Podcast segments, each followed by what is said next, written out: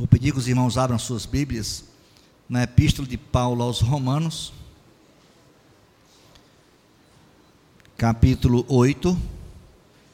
Vamos ler os versos 28 a 30. Romanos 8, de 28 a 30. Sabemos que todas as coisas cooperam para o bem daqueles que amam a Deus, daqueles que são chamados segundo o seu propósito. Porquanto aos que de antemão conheceu, também os predestinou para serem conformes à imagem de seu filho, a fim de que ele seja o primogênito entre muitos irmãos. E aos que predestinou, a esses também chamou. E aos que chamou, a esses também justificou. E aos que justificou, a esses também glorificou. Meus amados irmãos, é, a salvação de Deus é um plano maravilhoso. Paulo aqui começa é, na eternidade passada, quando ele diz: os que de antemão conheceu, ele está fazendo referência à eternidade passada. E ele se estende, tentando mostrar resumidamente o plano de Deus para a redenção dos eleitos, ele se estende até a eternidade futura, quando ele diz: A estes também glorificou. Então há um povo aqui que Deus conheceu de antemão, na eternidade passada, povo esse que Deus também destinou para a glorificação futura. Glorificou, embora Paulo use o termo no passado, ele está se referindo ao último grande evento da redenção, que é a, consum, a consumação final de todas as coisas a glorificação dos filhos de Deus, a consumação da redenção. A salvação, portanto, é um grandioso plano de Deus, não é algo contingencial, não é mera improvisação. Por que, que é importante nós percebermos isso que Paulo está dizendo aqui? Esse, é, essa, essa verdade aqui, que a salvação é um plano, Paulo está dizendo que a salvação não foi um pensamento tardio na cabeça de Deus. Deus não resolveu salvar os pecadores depois que os viu em transgressão e perdidos. Não, Deus elaborou um plano antes da eternidade, é, e lá, antes da eternidade, ele é, escolheu amar certas pessoas é, conheceu de antemão, e então ele resolveu que conduziria essas pessoas até ao estágio final da redenção, a glorificação final. Este plano está limitado por dois elementos principais. Primeiro, o soberano amor de Deus é, e em, em seu eterno conselho. Então, esse plano está é, totalmente limitado a, ao soberano amor de Deus, está condicionado ao seu eterno conselho e à glorificação em Cristo na era vindoura.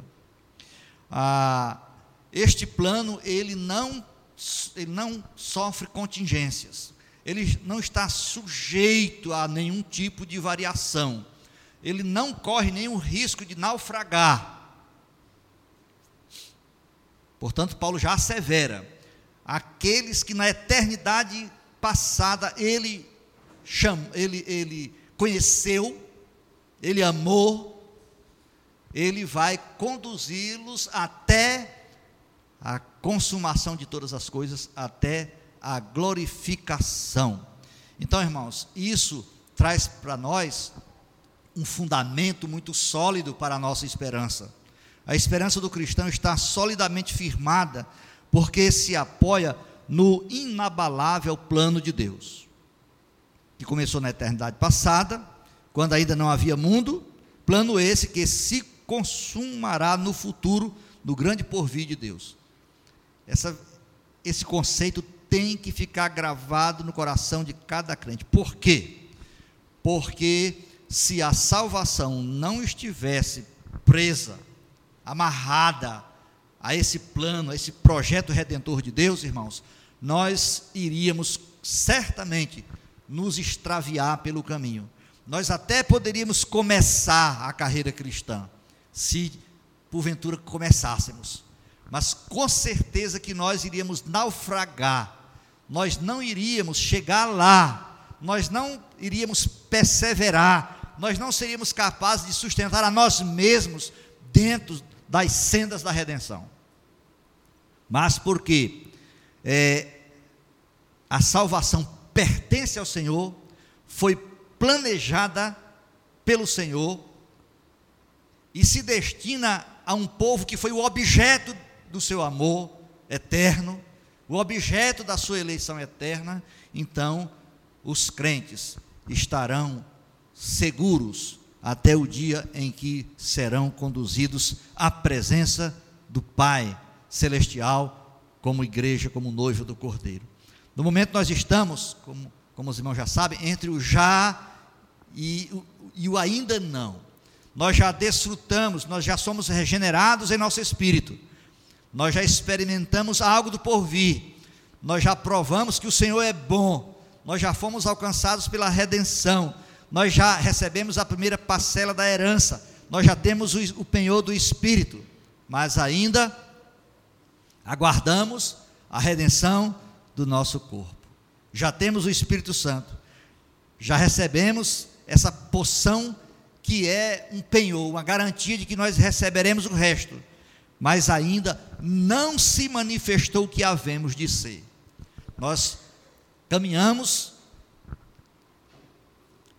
já possuindo parte da, da redenção, a primeira parcela da redenção, mas nós ainda não somos capazes de compreender, de provar, de experimentar o que de fato um dia seremos, a, a, a plenitude, a, grandio, a grandiosidade de todos os benefícios que Deus vai nos dar quando Ele nos entregar a completa herança naquele dia.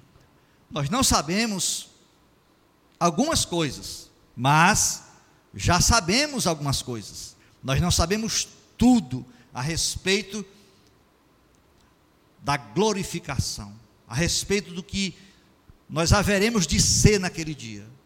Nós não sabemos ainda avaliar o peso de glória que nos envolverá. Paulo diz: Tenho para mim que as tribulações do tempo presente não se podem comparar com a glória que em nós se manifestará. Mas ele próprio não sabia descrever essa glória, porquanto ainda não havia experimentado. Mas nós já sabemos alguma coisa. O que nós sabemos? O texto diz, no verso 28, que nós sabemos, por exemplo, que todas as coisas cooperam para o bem dos que amam a Deus. Nós sabemos que todas as coisas cooperam para o bem daqueles que são chamados segundo o seu propósito. Aqueles que foram chamados segundo o seu decreto. Todas as coisas conjugam-se para o bem daqueles que Deus chamou. Nós sabemos também que Deus age, a sua ação é constante. Deus não é um espectador da redenção. Nós, talvez algumas pessoas aqui hoje à noite não sei, ainda caminhe é, a, a mercê desse imenso equívoco de achar que a redenção, a salvação está nas suas mãos e é, e é você que vai, é, você tem que, que matar um leão por dia para sustentar a sua redenção e Deus está lá assistindo. E no final, Ele vai premiar aqueles é, que alcançarem um desempenho, uma performance ao nível de suas expectativas. Deus não vai fazer isso conosco, porque Ele já disse, já, de, já disse de antemão, que nenhum de nós tem a menor possibilidade de alcançar as expectativas dele, se porventura ele se iludisse a nosso respeito, que isso é o que é impossível em Deus. Então Deus é um agente ativo na redenção. Ele planejou, ele projetou, ele elaborou e ele executa dentro da história aquilo que ele planejou na eternidade. E é, a sua ação, a sua ação é continuada. Ele não inicia conosco e depois nos deixa é, à mercê de nós mesmos. Não, o Senhor nos assistirá até o último dia. Paulo escrevendo aos Filipenses, ele diz, no capítulo 1, verso 6, é, tenho por certo que aquele que começou a boa obra em vós a completará até o dia de Cristo. Então, o Senhor vai completar a sua redenção, a redenção em favor do povo que ele amou de antemão. A sua ação visa a um propósito. Irmãos, é, o, o, o, a criação é, é, é um universo, não é um caos. Às vezes, desse lado de cá da vida, olhando para esse mundo tão marcado pelo pecado, um, um, um, um habitat caído, debaixo da maldição de Deus, nós às vezes somos tomados pela, por perplexidade, chegamos até mesmo a achar que a vida é uma confusão desenfreada, é um, um movimento de forças aleatórias. Mas nós que somos crentes, que cremos na revelação de Deus, na Sua palavra, nós sabemos que não é assim. Deus está é, é, tecendo a história. Deus está continuamente fazendo provisão para que o seu plano redentor se caminhe, se desenvolva e alcance o objetivo final. Nenhum único detalhe opera finalmente para o mal do povo de Deus. No fim, somente o bem será a eleição, oh, desculpe, será a herança deles. Veja, quando o apóstolo está dizendo que todas as coisas cooperam para o bem deles, então esses aqui, em favor de quem todas as coisas cooperam, é, no fim, somente o bem será a herança deles. Pode ser que no interrênio da caminhada, no, no, no processo de caminhar, a gente venha a, exper, a experimentar circunstâncias que pareçam desmentir essa proposição da Escritura. Mas nós vivemos por fé na palavra, não pelas circunstâncias. E pela, pela palavra nós entendemos que todas as coisas todas cooperam para o bem do povo de Deus. Isso não quer dizer que Deus vai satisfazer todos os nossos caprichos e comodidades. Obviamente que não. Mas nada escapa aos limites do seu governo e do seu domínio. Precisamos saber disso. Nada escapa aos limites do governo soberano de Deus e do seu domínio. É, lembrem quando é, os irmãos de José, covardemente, traiçoeiramente, de maneira vil, venderam aquele jovem é, para os ismaelitas, que o levaram lá para o Egito. E, e finalmente ele terminou numa masmorra lá, preso por dois anos, por coisas que ele nem tinha feito. Seus irmãos, quando fizeram isso, eles intentaram fazer o mal contra o seu irmão. Mas no encontro lá memorável, alguns anos depois, talvez 14 anos depois, José vai dizer para eles: Vós, na verdade, intentastes o mal contra mim, porém Deus o tornou em bem. Então, eu tenho certeza que José não tinha essa percepção quando ele estava lá no poço, lá em Dotã, lá, clamando aos irmãos dele que, o, que não o matassem, clamando a, a, aos irmãos dele que não o vendessem para uma, uma caravana de ismaelitas como escravo. Naquele momento ele não compreendia isso, é lógico, ele não era capaz de perceber é, nem nada positivo saindo daquela cena de crueldade praticada pelos seus irmãos. Mas os anos se passaram e ele pôde constatar que, mesmo no meio daquela maldade que o estava vitimando, Deus estava costurando o seu plano, Deus estava elaborando os seus arranjos para colocar José lá dentro do contexto da sociedade egípcia, para atender ao plano dele, que somente depois José vai perceber. Quando Pedro estava pregando para os judeus que tinham crucificado Jesus, lá em Atos capítulo 2, Pedro diz: sendo este Jesus entregue pelo determinado desígnio e presciência de Deus, vós o matastes, crucificando-o por mãos de iníquos. Pronto, nós temos aqui uma cena é, descreve, que ilustra perfeitamente esse conceito paulino de que todas as coisas cooperam para o bem, que Deus costura o bem, mesmo alinhavando o bem por meio do mal, ou através do mal. Quando Pilatos e o Sinédrio decidiram crucificar Jesus, eles sabiam, eles tinham plena convicção de que o destino de Jesus estava na mão deles e competia a eles decidir que destino teria Jesus de Nazaré. Pilatos mesmo disse para Jesus: é, Por que não me respondes? Porventura não sabes tu que eu tenho poder para te livrar e poder para te mandar crucificar? A sensação de Pilatos era que a vida de Jesus estava nas mãos dele. A sensação do sinédrio é que a vida de Jesus dependia dos arranjos políticos dele.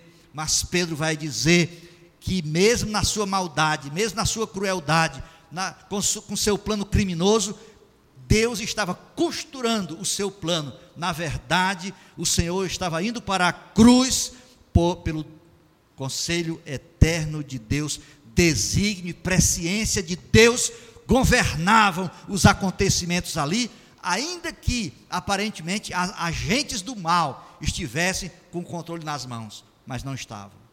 Então, irmãos, sabemos que Deus age para o bem do seu povo, pela nossa própria experiência. Quantas vezes coisas ruins acontecem conosco e depois nós experimentamos Deus é, reverter aquelas coisas negativas e nos abençoar por meio delas. Lembra que o salmista diz: Bom para mim foi ter sido afligido. É óbvio que ele está falando de uma experiência passada, porque ninguém, no momento da aflição, é capaz de dizer: Ah, a aflição é para o meu bem. A aflição só dói. Mas depois o salmista olha para trás e diz: Como foi bom para mim eu ter sido afligido. Né? Me quebrou, me humilhou, me tornou humilde, dependente de Deus, etc.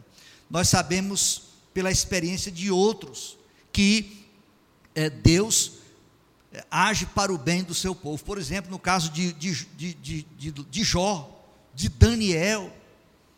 Irmãos, Daniel lá na Babilônia, Jó na situação de perdas trágicas, terríveis.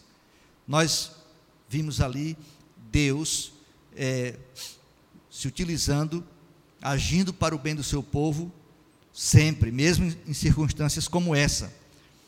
É, sabemos que Deus age para o bem do seu povo por percebermos Deus manejando o bem, na, desculpem, o mal na direção do bem. Vamos voltar para José. José diz ainda outras coisas para seus irmãos. Ele diz assim, por exemplo: Agora, pois, não vos entristeçais, nem vos irriteis contra vós mesmos por me haverdes vendido para aqui, porque para conservação da vida Deus me enviou adiante de vós. Deus me enviou adiante de vós para conservar vossa sucessão na terra e para vos preservar a vida por um grande livramento.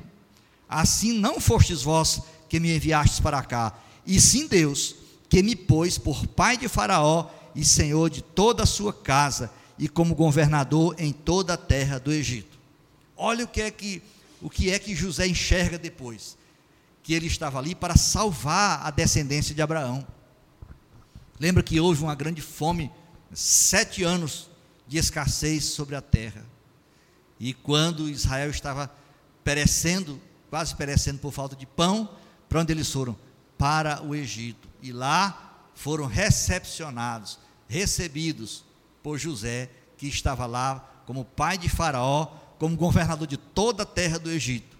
Então, nesse momento, obviamente, José compreende que todas as dificuldades, que todas as maldades perpetradas contra ele, na verdade, Deus transformou tudo aquilo em bondade e bênção para ele. Nós sabemos que Deus age em todas as coisas para o bem do seu povo. Todas as coisas, irmãos, todas as coisas, a prosperidade, a adversidade, a alegria, a tristeza, a saúde, a enfermidade, os homens bons, os homens maus, os anjos eleitos, os demônios, o sol, a lua, o inverno, o verão, todas as coisas cooperam para o bem dos que amam a Deus. Mas é muito bom se, se prender à ideia do texto. É somente para os que amam a Deus que todas as coisas se conjugam para proporcionar o bem. Então, se você não ama Deus, você não tem o direito de se colocar como objeto dessa verdade, como, como objeto dessa realidade revelada aqui na Escritura. Isso restringe o número daqueles que são alvo de seu cuidado especial. Veja, Deus está dizendo aqui, na Sua palavra, que Ele tem cuidado, é, Ele tem amado um povo antes que houvesse mundo, e vai conduzir esse povo à glorificação final. Ele está dizendo, ao dizer isso, ele está restringindo o número daqueles que serão objeto do seu cuidado. É aqueles que amam a Deus.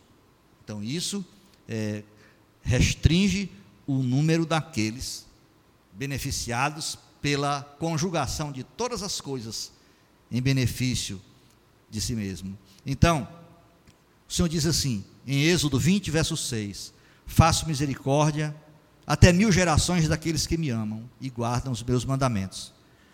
1 Coríntios 8,3, Paulo diz: Mas se alguém ama a Deus, esse é conhecido por ele. Então veja, se alguém ama a Deus, daqueles que são chamados segundo o seu propósito, aqueles que amam a Deus. As pessoas que foram chamadas segundo o propósito de Deus são, portanto, as que foram também chamadas poderosamente pelo Evangelho e responderam ao chamado do Evangelho com arrependimento e fé. Então, isso é a marca.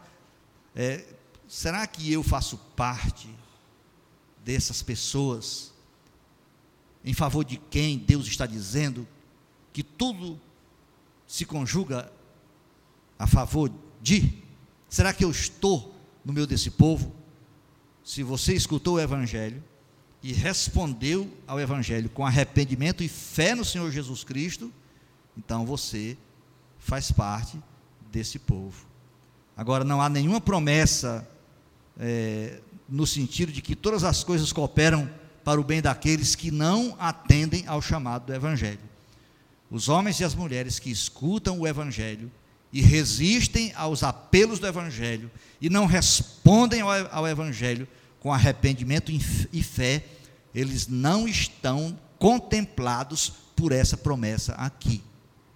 Então, o Salmo 37 diz assim: Os ímpios perecerão, e os inimigos do Senhor serão como o vício das pastagens, serão aniquilados e se desfarão em fumaça. O Salmo 37, verso 10 diz assim a respeito daqueles dos ímpios, daqueles que não respondem ao evangelho com arrependimento e fé, daqueles que não amam a Deus. Mas um pouco de tempo e já não existirá o ímpio. Procurarás o seu lugar e não o acharás. A ideia aqui é que é como se você passasse e visse uma árvore frondosa, cheia de toda viçosa, toda verde, e daqui a alguns meses você passasse de novo e cadê aquela árvore? Ela sumiu. Foi destruída, desapareceu. Pois assim é o que vai é, pois isso é o que preconiza a, as escrituras em relação aos homens que não amam a Deus em relação ao, ao ímpio, é o homem que não busca Deus.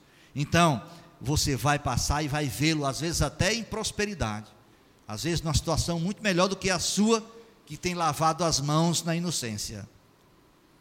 Mas um dia, ele não vai estar mais lá. Um dia ele será varrido. Um dia ele será arrebatado pelo, pelo, pelos vendavais do juízo. Ele não permanecerá na congregação dos justos. Todas as coisas se conjugam para o juízo dele e não para o bem dele.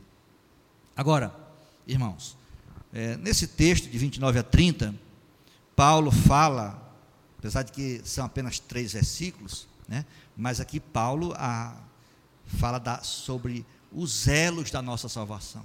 Na verdade, a totalidade da nossa salvação está aqui contemplada nesses três versos. Veja, de novo, 29 a 30.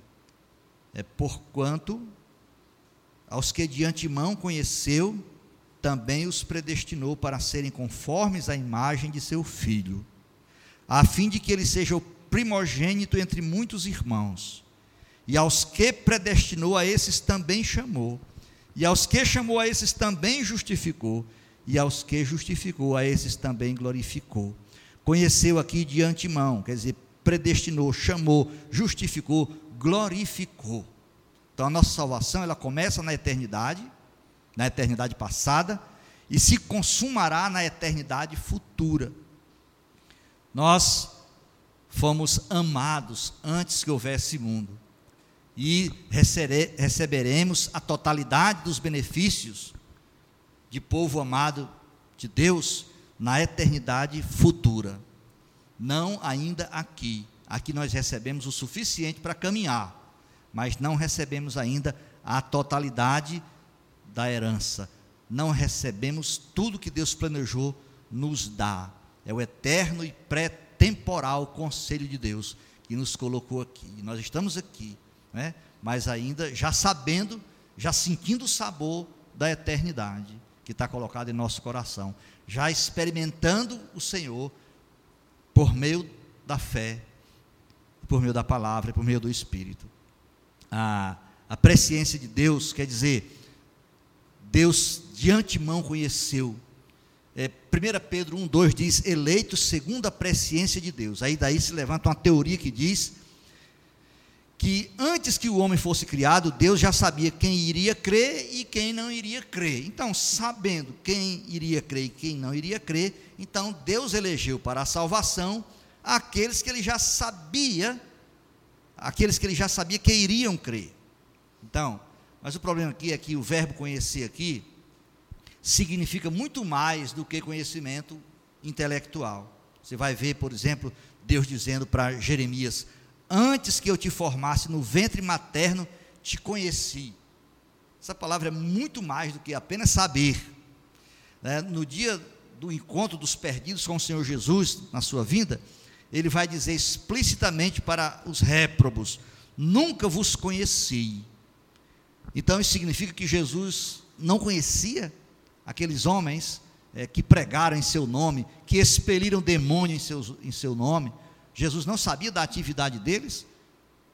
É lógico que Jesus sabia. É lógico que Jesus conhecia cada um deles no sentido de saber. Mas o Senhor está dizendo aqui é que nunca se relacionou com eles. Eles nunca foram objetos do seu amor, do seu cuidado. Então, é, Paulo diz aos Coríntios, 1 Coríntios 8, 3, se alguém ama a Deus, esse é conhecido dele. Então, esse conhecido dele, Deus conhecer, quer dizer Deus amar. Deus nos amou antes que houvesse mundo. Então, é, Agora que nós conhecemos a Deus e somos conhecidos por Deus, então nós somos objetos do amor de Deus. Quando a Bíblia diz que Deus nos conheceu de antemão, quer dizer que Ele decidiu nos amar antes mesmo da nossa existência, tá certo?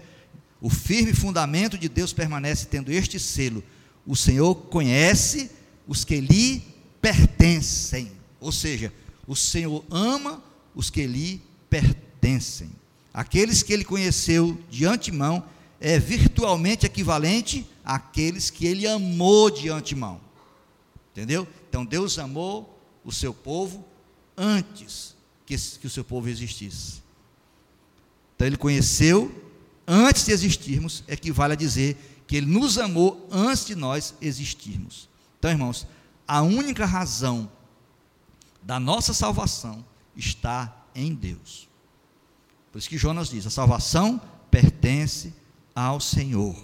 Essa história de achar que a salvação é resultado de algo que Deus viu de antemão em nós e por isso nos beneficiou nos elegendo, é, é, é um atentado contra as Escrituras e contra o amor de Deus. Nós cantamos um hino aqui hoje à noite, o, sal, o hino 37 do canto cristão, que diz assim: Que poderia em mim achar para tais afrontas suportar. Me diga, o que é que o Senhor poderia achar em nós que justificasse o sacrifício terrível dele na cruz? Me diga, me diga, nada. Se o Senhor fosse procurar em nós alguma coisa que justificasse ele ir para a cruz, para aquele sacrifício infame, ele jamais iria, porque não há motivo em nós capaz de justificar a entrega dele por nós. Então, foi decisão do Senhor. E aos que de antemão conheceu, também os predestinou. Decidiu de antemão. Está aqui, irmãos, os dois lados da salvação. Ah, uma escolha de antemão diz respeito à eternidade. Deus nos escolheu lá. Existe também na salvação um desdobramento histórico. Dentro do tempo, o homem vai se encontrar com a salvação. Aqueles que Deus, lá na eternidade, amou, escolheu amar, esses, quando vierem a existir no tempo, eles se encontrarão com o chamado de Deus. Haverá um momento na história deles em que eles ouvirão o Evangelho e responderão ao Evangelho com fé e arrependimento, ou com arrependimento e fé. Tá certo? Então, porque o cristão ora agradecendo a sua salvação? Porque ele sabe que não vem dele. Por que, que você ora pedindo a Deus que salve o seu filho, o seu irmão, o seu amigo? Porque você sabe que a salvação depende do Senhor. Então pode ser que a gente até argumente, né? a respeito de o homem, o homem, a salvação está a depender também do homem, ou depender do homem. Mas na hora que a gente vai orar, na hora que a gente se dobra diante de Deus para suplicar pela salvação de alguém, ou na hora que uma, qualquer pessoa perdida se curva diante do Redentor suplicando por salvação, ele está dizendo que está testemunhando que não tem a menor possibilidade de salvar a si mesmo, que a salvação só tem uma origem, só tem um fundamento é a vontade, o decreto eterno de Deus. Em Atos capítulo, capítulo 13, verso 48, tem um, é um verso muito interessante que diz que creram todos aqueles que estavam destinados para a vida eterna, aqueles que Deus de antemão tinha amado, eles ouviram o Evangelho e creram. Essa é a resposta que os amados de Deus darão ao Evangelho. Eles crerão no Evangelho eles responderão ao Evangelho. Paulo estava em Filipos, pregando para um grupo de mulheres, Atos capítulo 16. E dentre aquelas mulheres, a Bíblia não diz quantas mulheres estavam lá, mas era uma reunião de oração. E Paulo pregou o Evangelho. Mas uma mulher, somente uma está dito que Deus abriu o coração dela para ela atender ao que Paulo dizia. Lídia, ela atendeu, ela respondeu ao Evangelho. Tanto que na sequência é relatado o batismo dela. Então, a resposta dela foi justificada pela afirmação de que Deus abriu o entendimento dela para compreender e responder ao que Paulo estava dizendo. Então, assim como nos escolheu nele antes da fundação do mundo. Efésios 1,4 diz: Deus nos escolheu em Cristo antes da, da, da, fundação do mundo. Paulo escrevendo a Timóteo, ele diz assim: que nos salvou e nos chamou com santa vocação, não segundo as nossas obras, mas conforme a sua própria determinação e graça, que nos foi dada em Cristo Jesus antes dos tempos eternos Paulo aqui está tirando das mãos do homem toda a possibilidade de mérito, toda a possibilidade de recursos. Está dizendo que ele nos chamou não segundo as nossas obras, mas conforme a sua própria determinação e graça, que nos foi dada em Cristo Jesus antes dos tempos eternos. Então, eu só recebo a graça de Deus Salvador aqui no tempo e na história, porque ela me foi dada na eternidade. Deus não é tomado de surpresa. A salvação é um plano de Deus. Agora, ele nos predestinou tendo em vista um objetivo. Isso é. As pessoas, já escutei pregador dizendo, né? Até eu mesmo já devo ter dito isso também. Que se eu pudesse, nunca pregaria sobre o inferno. Porque é tão desagradável o inferno. Né? Mas nós temos que pregar sobre o inferno porque tem na Escritura. Mas ninguém prega porque gosta do assunto. Né? E ninguém nem gosta de ouvir também. Né? Pois esse aqui é o assunto que eu só prego porque sou obrigado. É esse ponto aqui, que Deus é, para, é, predestinou o seu povo, verso 29, para serem, né, esses objetos do seu amor, estão destinados a serem conformes à imagem de seu filho. Isso daqui me humilha profundamente, porque eu sei que o propósito de Deus para a vida do seu povo é nos conformar a imagem de Cristo, é gravar em nós as virtudes de Cristo, é nos fazer, é, moldar o nosso caráter, a semelhança do caráter de Cristo. Por que, que isso me humilha? Porque eu olho para mim mesmo e tenho que admitir como eu sou diferente de Cristo. Agora, irmãos, é óbvio que esse propósito não será alcançado aqui. Não tem como. É humilhante dizer isso. Mas nenhum santo, mesmo o apóstolo Paulo, por exemplo, alcançou a plenitude da semelhança de Cristo desse lado de cada vida. É por isso que ele próprio diz aos Filipenses: Tenho por certo que aquele que começou a boa obra em vós há de completá-la até o dia de Cristo. No dia de Cristo, ele completará a sua obra em nós. Ele vai completar mas não será desse lado de cada vida. Mas é nosso dever lançar mão de todos os meios que Ele deixou para nós crescermos o máximo que nós pudermos crescer em santificação. Certo? Então, o propósito da eleição é esse: ser conformes à imagem de seu filho, viver de conformidade com Cristo. Então, esse processo ele tem, tem início na nossa conversão, na nossa regeneração, e ele prossegue. Paulo diz que nós somos transformados de glória em glória na sua própria imagem, como pelo Senhor, o Espírito. Então, o processo está em andamento. E uma maneira da gente constatar a, a veracidade da nossa fé é constatar o nosso crescimento. É, eu não posso, daqui a, a, um ano, dois anos, três anos, cinco anos, ser pior do que eu sou hoje. Algo de Cristo tem que ser acrescentado a mim, nem que seja desse tantinho assim. Mas eu tenho que perceber que algo foi acrescentado a mim. Talvez um pouquinho de paciência, talvez um pouquinho de pureza, talvez um pouco de alguma. Eu não sei. No meu caso não foi paciência ainda não, mas. mas eu sei que eu não sou quem eu era antes. Eu não sou quem eu devia ser. Mas eu não sou como eu era antes. Certo? Há um crescimento na nossa vida com Cristo. Então, é, para serem conformes à imagem de seu filho, define o destino para o qual foram designados os eleitos. Tá certo? A, a fim de que eles, Cristo seja o primogênito entre muitos irmãos. Então, nós somos a família de Deus e Jesus será como é como primogênito entre muitos irmãos. Então, aos, no verso 30 diz assim: Aos que chamou, a esses também justificou. Fomos declarados justos pelo próprio Deus. Quer dizer que nós somos tornados aptos a estar na presença dele. Por quê? Porque a justiça de Cristo foi imputada a nós. Então, tudo que se faz necessário para a salvação, a santificação e, e a consumação e a glorificação final, tudo é proporcionado a nós por Deus.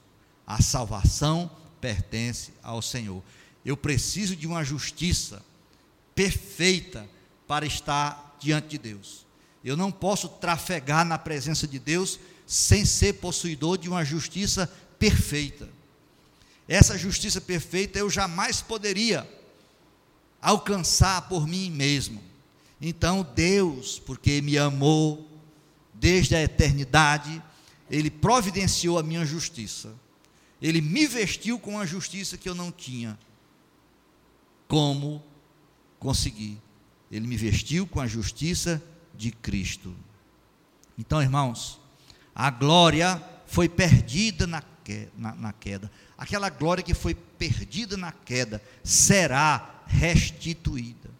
A própria criação será reglorificada. Romanos 8 diz que a criação aguarda a sua reglorificação. A criação não foi feita para, é, para o que ela está sendo utilizada. Ela foi feita para, para algo muito maior e também a humanidade. Mas o nosso destino, irmãos, está no porvir. O nosso destino é receber corpos novos para habitar em um mundo novo, tudo transfigurado pela glória de Cristo. Então veja o futuro glorioso daqueles que amam a Deus. O que nos espera no futuro vai ser o quê? A posse de um corpo, de um novo corpo, para habitar numa nova terra e num novo céu. Paulo escrevendo aos Filipenses, ele diz que o nosso corpo, esse corpo de morte, será substituído por um corpo semelhante ao de Cristo, corpo de glória, semelhante ao de Cristo ressuscitado. Então será um corpo assim, perfeito, completamente compatível com a eternidade de Deus, completamente apto para experimentar, para provar a plenitude do reino celestial. Então, o que nos aguarda é exatamente isso: um corpo novo para que nós possamos habitar em um mundo novo. Finalmente, no verso 30 vai dizer: E aos que predestinou, a esses também chamou.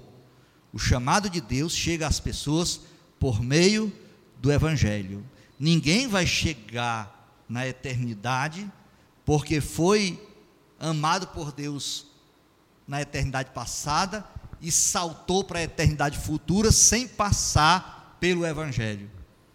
Os eleitos precisarão ouvir o Evangelho, precisarão se arrepender e crer no Evangelho, e eles o farão, porque é o plano de Deus. Há um chamado do Evangelho, estou pregando aqui hoje à noite para vocês.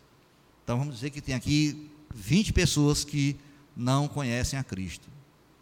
Então, você pode ouvir, ir para casa e não dar nenhuma resposta para o Evangelho. Então quer dizer que esse chamado não foi suficiente para lhe arrancar com raiz e tudo das trevas para a luz. Mas pode ser que o contrário aconteça. Que você caia em profundo arrependimento diante do Senhor é, numa atitude de arrependimento e fé no Senhor Jesus. Martin Lloyd Jones disse uma coisa muito interessante, porque quando a gente fala desse assunto, há sempre essa questão, mas é, você pode pensar a respeito de si mesmo. Será que eu faço parte daqueles é, que Deus diz na sua palavra que todas as coisas cooperam para o bem deles? Quem é que não quer, não é? Todas as coisas cooperam para o bem daqueles que amam a Deus. Como é maravilhoso estar contemplado nessa promessa. Mas será que eu faço parte desse povo que é alvo desse cuidado especial de Deus? Lloyd Jones, Dr. Martin Lloyd Jones disse o seguinte: quando você encontrar três coisas no seu coração, você pode estar seguro de que está eleito para a vida eterna. Essas três coisas, eu digo hoje ou eu digo só no próximo domingo? Digo logo hoje, né? Três coisas.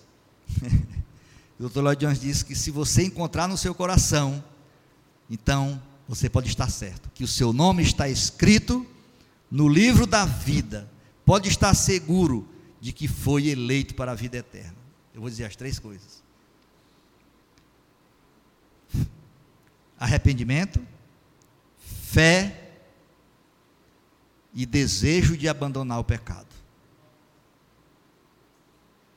Então, eu vou concordar com o Dr. Lloyd Jones. Se você encontrar no seu coração arrependimento, fé e desejo de abandonar o pecado, então isso é um sinal de que o seu nome está escrito no livro da vida.